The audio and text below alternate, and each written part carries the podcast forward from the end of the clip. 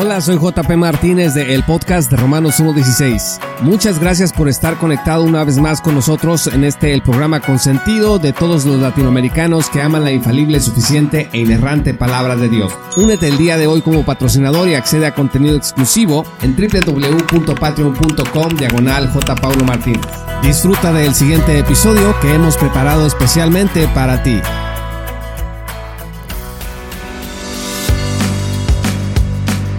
La vida cristiana es un viaje de desafíos, descubrimientos y crecimiento. Cuando una persona nace de nuevo por medio de la fe en Cristo, se inicia un recorrido que acabará hasta llegar a la eternidad. Al nacer de nuevo, el cristiano adquiere una nueva naturaleza que lo capacita para servir a Dios y vivir una vida para Él. Segunda Corintios 5, 17 dice, de modo que si alguno está en Cristo, nueva criatura es, las cosas viejas pasaron, he aquí todas, todas dice, son hechas nuevas.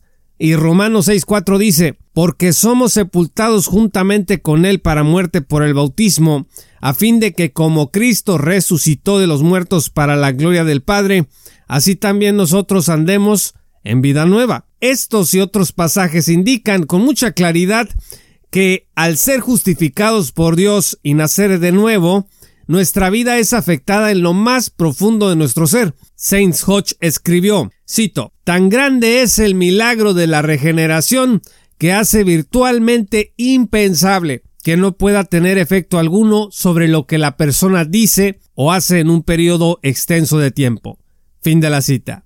Y esta cita es muy importante porque Hodges ha sido señalado por algunos teólogos del señorío como alguien que decía que la regeneración no tenía impacto alguno en la vida de una persona, pues no es así. Efesios 2 versículo 10 dice, porque somos hechura suya, creados en Cristo Jesús para buenas obras, las cuales Dios preparó de antemano para que anduviésemos en ellas. Y Tito 2 versículos 11 y 12 dice de manera contundente, porque la gracia de Dios se ha manifestado para salvación a todos los hombres, enseñándonos que, renunciando a la impiedad y a los deseos mundanos, vivamos en este siglo sobria, justa y piadosamente. No hay para dónde hacerse, la gracia de Dios se ha manifestado y eso es lo que nos enseña. Bienvenidos al episodio 177 del podcast de Romanos 1.16. ¿Puede un cristiano estar sin fruto? Estimados amigos, está claro que la vida cristiana debe encaminarse a las buenas obras para la gloria de Dios. Sin embargo, ¿qué pasa en aquellos casos en donde vemos personas que se dicen creyentes, pero que no muestran las buenas obras de las que habla la Escritura? Más aún, y por utilizar una frase de Paul Washer, ¿qué pasa con aquellos que aseguran ser creyentes, pero viven como diablos? La respuesta más común a estas preguntas ha sido que en estos casos simplemente se trata de incrédulos engañados, personas no cristianas que están bajo condenación aunque aseguren que son salvas. Esta idea conlleva otra, el creer que la salvación de una persona se expresará inevitablemente en los frutos de santidad. Como el teólogo reformado Greg Banchin dice, cito, la salvación requiere la santificación y la santificación requiere obediencia a los mandamientos de Dios. Fin de la cita.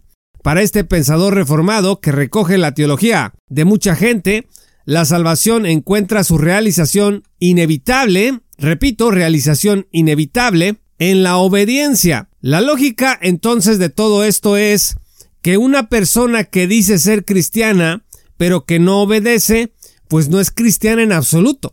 Varios pasajes se usan para apoyar lo anterior, por ejemplo, Tito 1.16 dice, profesan conocer a Dios, pero con los hechos lo niegan, siendo abominables y rebeldes reprobados en cuanto a toda buena obra. Y también el pasaje más citado de todos, probablemente Mateo 7 versículo 20, por sus frutos los conoceréis. Pero ahora, estimados amigos, quiero que pensemos en otra posibilidad. El que una persona salvada pueda, por temporadas determinadas, carecer de fruto, evidencia u obediencia a Dios, al menos ante la vista de los hombres. En otras palabras, puede una persona que creyó en Cristo para su salvación, pero que luego se apartó, ser considerada salvada en realidad? La teología de la gracia dice que sí, que eso es una terrible posibilidad. Pero entonces, ¿qué pasa con aquellos pasajes que citamos que nos hablan de las buenas obras en la vida cristiana? ¿Y qué pasa con los textos como los que mencionamos en Tito 1.16 y Mateo 7.20? En primer lugar, la teología de la gracia considera que es una mala decisión hermenéutica y teológica el considerar que la justificación está condicionada por la santificación práctica. A ver, en el mundo católico romano se dice abiertamente que uno se va ganando progresivamente la salvación a través de sus obras de justicia personal, mientras que en el mundo protestante y reformado, no hombre, eso se niega inmediatamente. Se pega el grito en el cielo para negar esto y se asegura que la salvación es solo por la fe y solo por la gracia. Sin embargo, entre arminianos y reformados calvinistas se intercambia la expresión ganarse la salvación por otra, probar la salvación. Esta pequeña gran diferencia entre la palabra ganarse y la palabra probar ha sido el argumento principal de muchos cristianos para tratar de aliviar la tensión que existe entre la justificación de una persona y su posterior forma de vivir. La teología de la gracia estima que esto es simplemente otra forma de decir lo mismo que Roma, o sea que somos salvos por las obras, porque el creyente lo único que hace es decir que una persona salvada inevitablemente demostrará con sus buenas obras que Dios la salvó, y si no lo demuestra a través de sus buenas obras, entonces quiere decir que jamás fue salva en realidad.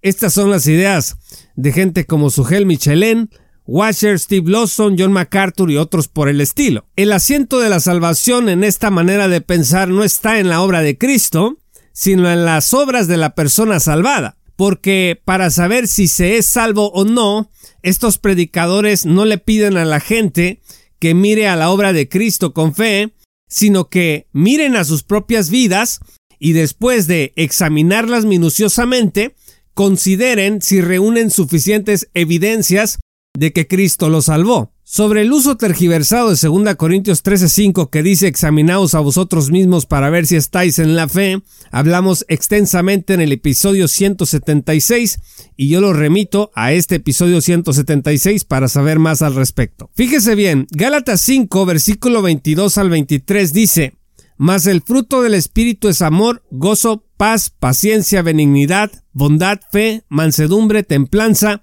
contra tales cosas no hay ley, pero los que son de Cristo han crucificado la carne con sus pasiones y deseos. Según la visión popular, que dice que los frutos evidentes son inevitables en la vida cristiana, este pasaje en Gálatas enseña lo que un verdadero cristiano mostrará en su vida diaria.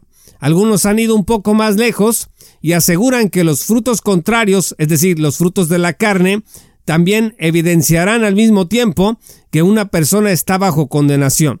Si una persona incurre en adulterio, fornicación, inmundicia, lascivia, idolatría, hechicerías, enemistades, pleitos, celos, iras, contiendas, disensiones, herejías, envidias, homicidios, borracheras, orgías y cosas semejantes a estas, que son los frutos de la carne de acuerdo con Gálatas 5, 19 al 21, pues está demostrando sin lugar a dudas que no ha nacido de nuevo jamás. Sin embargo, el fruto del Espíritu en Gálatas 5 versículos 22 y 23 no es el fruto inevitable de todo aquel que ha sido redimido por Dios, sino el fruto, escuche, el fruto que darán aquellos que, como dice literalmente el pasaje, anden en el Espíritu. Gálatas 5 versículo 16. Una persona que nace de nuevo no mostrará inevitablemente este fruto de forma automática. Pablo dice con claridad que la condición para dar el fruto del Espíritu es someterse a la guía del Espíritu. Gálatas 5 versículos 16 al 18 dice, Digo pues, andad en el Espíritu y no satisfagáis los deseos de la carne, porque el deseo de la carne es contra el Espíritu y el del Espíritu es contra la carne y estos se oponen entre sí, para que no hagáis lo que quisiereis. Pero si sois guiados por el Espíritu, no estáis bajo la ley. Dice la cláusula condicional de Gálatas 5, versículo 16, si son guiados por el Espíritu. Esto significa que existe la posibilidad en la vida cristiana de optar por no seguir la guía del Espíritu, sino los deseos de la carne. La posibilidad de que un cristiano esté sin fruto es estremecedora, pero es real. Por eso Tito 3:14 dice, y aprendan también los nuestros a ocuparse en buenas obras para los casos de necesidad, para que no sean sin fruto. Es decir, a hacer buenas obras se aprende, no es algo automático. Otra forma en que la Biblia habla de un cristiano sin fruto es la expresión fe muerta, que está en Santiago 2, versículo 17. ¿Qué es una fe muerta? Una fe muerta es una fe ineficaz, no alimentada por buenas obras y que no cumple su propósito.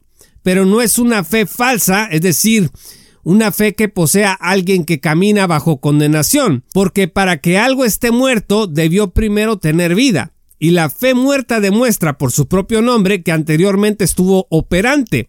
Un cristiano con una fe muerta es un cristiano que no está dando fruto y esos periodos infructuosos son el pan de cada día dentro de las iglesias cristianas, usted lo puede ver. ¿Por qué?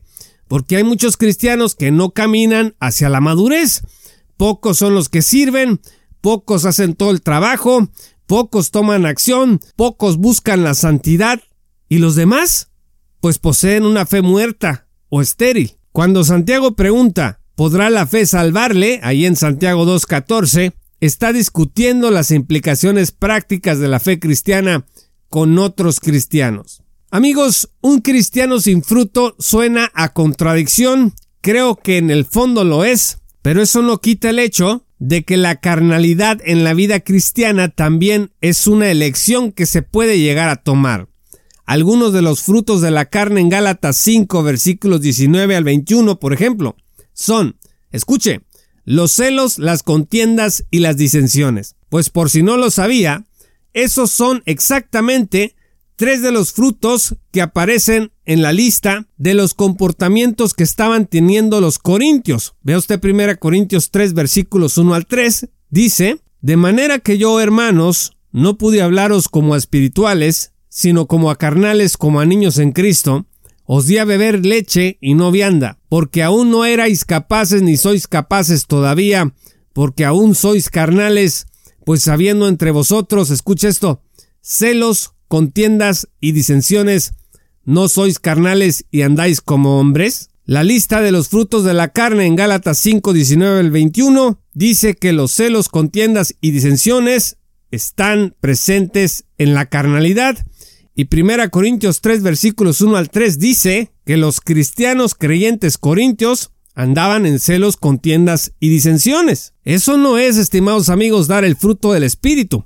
Eso es dar los frutos de la carne y eso es estar sin fruto. Esto es pues una prueba irrefutable de que un creyente puede, en periodos determinados de su vida cristiana, caer en carnalidad y dejar de dar el fruto del Espíritu. ¿Cómo puedes dar el fruto del Espíritu? Pues repito lo que ya dijimos anteriormente, cuando andas en el Espíritu. Pero ¿qué hacemos con los textos de Tito 1.16 y Mateo 7.20 que mencionamos? En el caso de Tito 1.16 que dice que hay quienes profesan conocer a Dios pero con los hechos lo niegan, yo no veo personalmente en ninguna parte alguna razón por la cual no se deba tratar de una reprensión del apóstol hacia creyentes que viven en contradicción con lo que confiesa. Lo mismo que hizo en 1 Corintios 3 versículos 1 al 3. La palabra ser reprobado es otra forma también de hablar de los creyentes carnales. Por cierto, vea esta misma expresión en 2 Corintios 13, versículo 5. Tito 1.13 dice, en el mismo contexto, que estas personas deben ser reprendidas duramente para que sean sanos en la fe. Por otro lado, no tiene por qué excluir también la posibilidad de que sea una forma de advertir a los falsos maestros para que reconsideren su forma de vivir y de pensar. Respecto de Mateo 7:20, yo escribí un extenso comentario a este pasaje en mi trabajo titulado Por sus frutos los conoceréis. Si se unen como patrocinadores tendrán acceso a una copia o pueden adquirirla a través de amazon.com. Y allí básicamente he dicho que Mateo 7:20 que dice Por sus frutos los conoceréis es una prueba que los cristianos deben aplicar ante los falsos maestros para que los puedan reconocer y no es acerca de algún examen personal para saber si son creyentes genuinos o no ellos mismos. A los falsos profetas se les va a conocer por sus frutos. ¿Qué significa esto? que se les va a conocer por lo que dicen de acuerdo con Mateo 12 versículos 32 al 37. Los remito, insisto, a mi trabajo, por sus frutos los conoceréis, que he mencionado. Saint Hodges reconoció, como vimos al inicio de este episodio, que la regeneración cambia la vida de una persona. Pero también agregó lo siguiente, cito, pero quizás solo Dios vea esos efectos y la ausencia de obras visibles de ninguna manera signifique que la persona no es salva. Fin de la cita. Pueden ver esto en su obra El Evangelio bajo sitio de Saints Hodges y también pueden escuchar nuestra serie El Evangelio bajo sitio en donde revisamos la obra de Hodges en nuestro sitio www.patreon.com diagonal. Paulo Martínez. Pues bueno, esto de que solo Dios vea los efectos de la regeneración en un creyente, pues fue exactamente lo que pasó con el ladrón en la cruz, cuyos frutos no fueron evidentes al ojo del hombre. La gente solamente vio a un criminal, a un delincuente, muriendo por su crimen. Ve usted Lucas 23 versículos 39 al 43. También fue lo que pasó con el apóstol Pedro, quien regenerado por la fe en Cristo, negó a Jesús tres veces, de acuerdo con Mateo 26 versículos 69 al 75. En estos y otros casos, solo el ojo divino pudo ver en estos pecadores a hijos redimidos por su sangre. Muchas gracias estimados amigos y patrocinadores por escuchar este programa. Si aún no te unes como patrocinador, entra en www.patreon.com diagonal J. Paulo Martínez y accede a contenido exclusivo. Actualmente puedes acceder a la copia de nuestro trabajo más reciente, Vindicando la Esperanza Dispensacional, que también por supuesto está disponible en Amazon tanto en tapa blanda y próximamente ya en formato Kindle. Únete a nuestra gran comunidad y accede a contenido exclusivo en www.patreon.com diagonal J. Paulo Martínez. Síguenos en todas nuestras redes sociales como arroba JP Martínez Blog. Muchas gracias, yo soy JP Martínez y te esperamos en nuestra gran comunidad. Esto fue Romanos 1.16 con Juan Paulo Martínez Menchaca. Únete como patrocinador y apoya la sana divulgación bíblica y teológica en América Latina Búsquenos y síguenos en nuestro sitio web oficial, redes sociales y otras. Romanos 1.16. Todos los derechos quedan reservados.